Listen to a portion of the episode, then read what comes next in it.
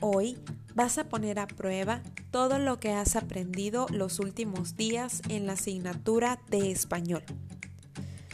Vas a comenzar a escribir tu relato basado en un refrán. Debes apoyarte en los esquemas de planificación que elaboraste. Cuando seleccionaste tu refrán, escribiste tus primeras ideas, el mensaje que tiene tu refrán, los personajes. Sí, esa planificación.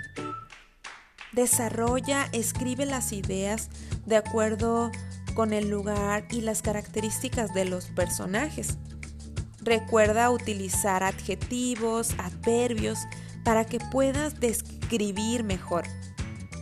Cuida que todo concuerde. Considera que la historia como ya sucedió. Debes utilizar verbos situados en pasado. Realiza la actividad en tu cuaderno.